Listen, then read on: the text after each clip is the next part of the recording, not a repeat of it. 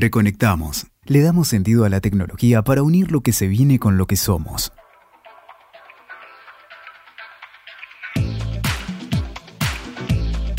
Hola, soy Silvia Alguero y esto es Reconectamos.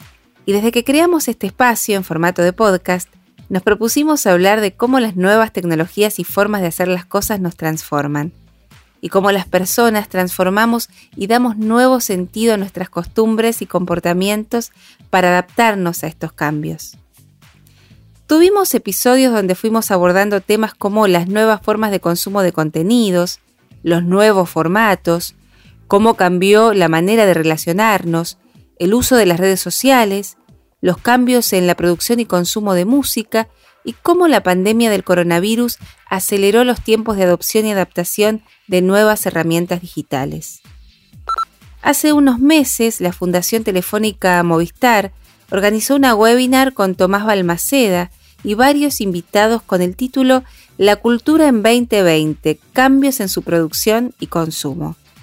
Nos pareció oportuno citar algunos momentos de este encuentro, ya que trata con una mirada muy novedosa muchas de las ideas que venimos debatiendo en Reconectamos desde el principio. Arranquemos entonces con una reflexión que hace Tomás sobre la dicotomía entre lo real y lo analógico. Lo escuchamos. Estamos en un momento muy especial de la humanidad, un momento que, este pensador que se llama Bernard Harcourt llama la era de la exposición. ¿Qué es la era de la exposición? Que nuestra existencia pasó a ser también digital. Por supuesto, tenemos una existencia analógica, yo estoy sentado en este momento, eh, tengo una luz, eh, en un ratito voy a tomar agua seguramente porque siempre me quedo con sed, eh, digamos, tengo mi corporalidad, estoy en mi casa, quizás toca el timbre, llega el cartero, las cosas que suceden, pero también tengo una vida digital, una vida digital que me permite, por ejemplo, hoy que estén acá, quizás se acercaron a esta charla porque vieron un tweet, una story, porque no sé, ayer se nota en la tele, quizás vieron en la tele una nota y les acercado, ¿no es cierto? Alguno de ustedes fue alumno mío, entonces hay una existencia digital. Ahora, esa existencia digital cada vez ocupa más tiempo nuestro. Harcourt dice, se ha convertido en nuestra vida el pulso, el flujo sanguíneo, la corriente de nuestras rutinas diarias. la crisis del COVID-19 aceleró esta transformación también en términos de exposición y empieza a aparecer entonces eh, algunas eh, ideas. Yo hoy pongo, bueno, ojo con decir real y digital, ¿no? Bueno, no es digital, es real, o no es real, es digital. No, la verdad es que yo prefiero decir analógico digital, porque si oponemos a lo digital lo real, parece que lo digital no fuera real, y lo digital es recontra real. El mes pasado la charla del webinar de, la fundación fue con, Sebastián y su libro sobre eh, justamente mm, delitos y crímenes informáticos, y podemos ver que es muy real, ¿no? Lo que, lo que, lo, que Seba Daiboski explicaba acerca de, por ejemplo, una, una estafa o un robo. Lo digital es real, simplemente no es analógico. Qué interesante lo que dice Tomás, siempre linkeando y proponiendo autores para poder profundizar sobre estos temas. En otros episodios de Reconectamos ya trabajamos estos temas intentando reflexionar sobre lo que pasa en las redes sociales, planteando la duda, ¿es real lo virtual? O también nos planteábamos si llegábamos a adaptarnos a la velocidad con la que se dan los cambios tecnológicos. En el contexto actual, todas estas dudas y debates se agudizan y es nuestro deber seguir reflexionando, ya que los límites entre lo real digital o lo analógico digital están cada vez más difusos. Y entre estos cambios eh, que se están dando, surgió un fenómeno del que somos protagonistas, el de los podcasts. Alejandra Torres, cofundadora de Drop the Mic, una comunidad de productores y realizadores de podcast, estuvo como invitada de la charla contando sobre el fenómeno de los podcasts y cómo están evolucionando desde hace unos años. Escuchamos a Alejandra.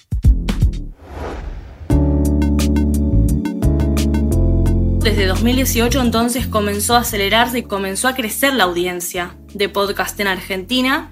Y llegamos a este año en donde vimos, eh, por ejemplo, una mayor migración, una mayor inversión de medios tradicionales que comenzaron a desarrollar sus propios podcasts, no solamente en un formato periodístico con los famosos daily podcasts, ¿no? que salen, por ejemplo, de lunes a viernes y nos cuentan cuáles son los titulares más importantes del día, sino también con otro tipo de podcast que son de noticias, pero que realizan análisis mucho más profundos. Aparte de eso, comenzamos a ver como una experimentación de formatos, ¿no? Una experimentación de formatos, por ejemplo, documentales o también ficcionales. Y esto seguramente el año que viene podamos ver que se incremente mucho más.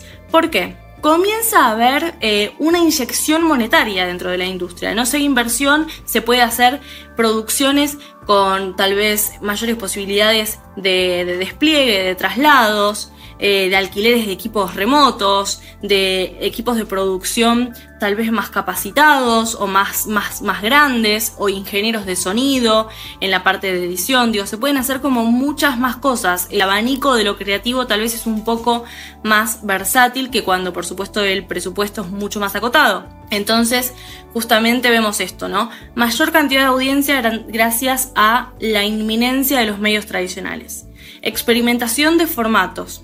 Migración también, no solamente de estos medios tradicionales acá al podcast, sino también estos talentos que son reconocidos por la radio, por la televisión, por escribir en medios gráficos y demás. Eso también marca un, hito. ¿Por qué? Porque básicamente estas personas o muchas de estas personas tienen sus audiencias propias y esas audiencias los persiguen en sus diferentes formatos, en los diferentes medios, porque porque les interesan ellos. Entonces también el ecosistema nuevamente comienza a retroalimentarse y empieza a haber toda una sinergia respecto de estos cambios.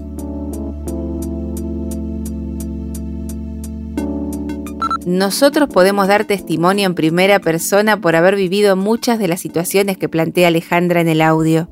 En Reconectamos estamos cumpliendo casi dos años desde el primer episodio y fuimos experimentando muchos cambios desde el comienzo desde un formato más tradicional, un modelo basado en la entrevista en vivo con invitados en el estudio, también mediante entrevistas telefónicas o a través de WhatsApp, hasta llegar al año de la pandemia en el que debido al aislamiento tuvimos que empezar a hacer todo desde nuestras casas con la mejor calidad posible, probando también diferentes dispositivos para grabar, diferentes maneras de hacerlo y de que suene lo mejor posible, diferentes plataformas para poder transferir archivos, y ahí pasamos a un modelo más similar al de un documental, con un guion para que cada uno pueda seguirlo desde su casa.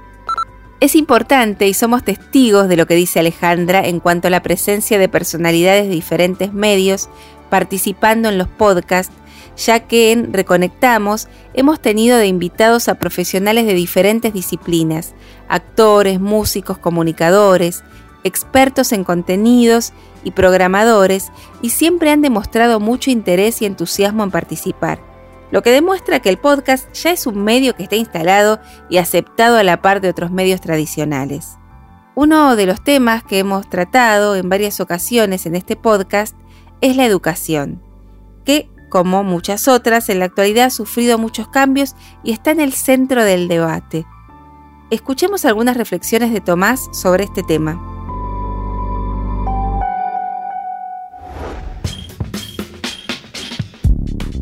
Lo cierto es que también las nuevas generaciones inventaron algo o un formato en las cuales muchísimas personas, incluso grandes como yo, también usamos, que es el tutorial, ¿no? Como que cada vez más ve gente que aprende a hacer su podcast viendo un tutorial de cómo editar sonido.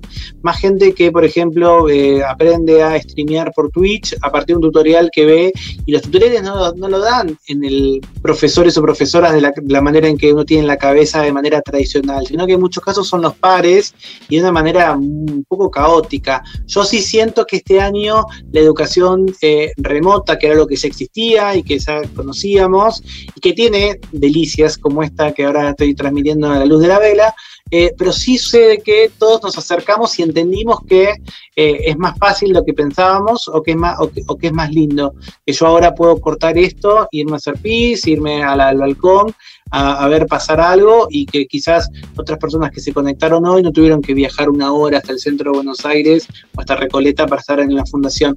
Entonces, supongo que el futuro que viene es un futuro mixto eh, y que vamos a poder, vencimos, porque nos obligaron, un montón de miedos que teníamos eh, acerca de estas plataformas. Pero como bien decís vos, como no vienen con un manual de uso, creemos que todos sabemos usarlas. Y lo cierto es que no conocemos su, potencialidad. En muchos casos hay algo que tienen los adultos, que no tienen las generaciones más jóvenes, que es experiencia y criterio. Y eso no, hay un manual para eso. Entonces también es importante poder transmitir esas enseñanzas que son muy valiosas y que no se, no se explican en un tutorial de YouTube.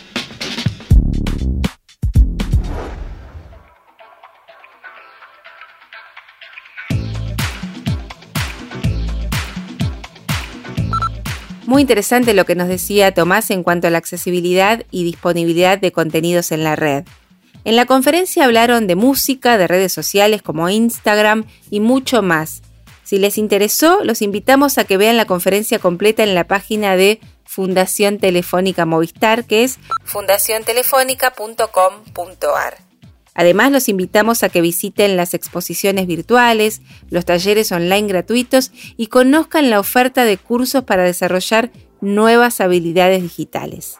Pueden seguirnos o escucharnos en episodios anteriores en WeTalker, Spotify y ahora también en el canal institucional de Movistar en YouTube. Como siempre, nuestro agradecimiento a todos los que lo hacen posible, en especial a Fundación Telefónica Movistar, y a María Belén Mulieri y Mariano Méndez Silva que estuvieron en la producción de este programa. Nos reencontramos en un próximo episodio. Hasta la próxima.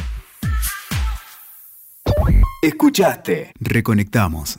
WeToker. Sumamos las partes.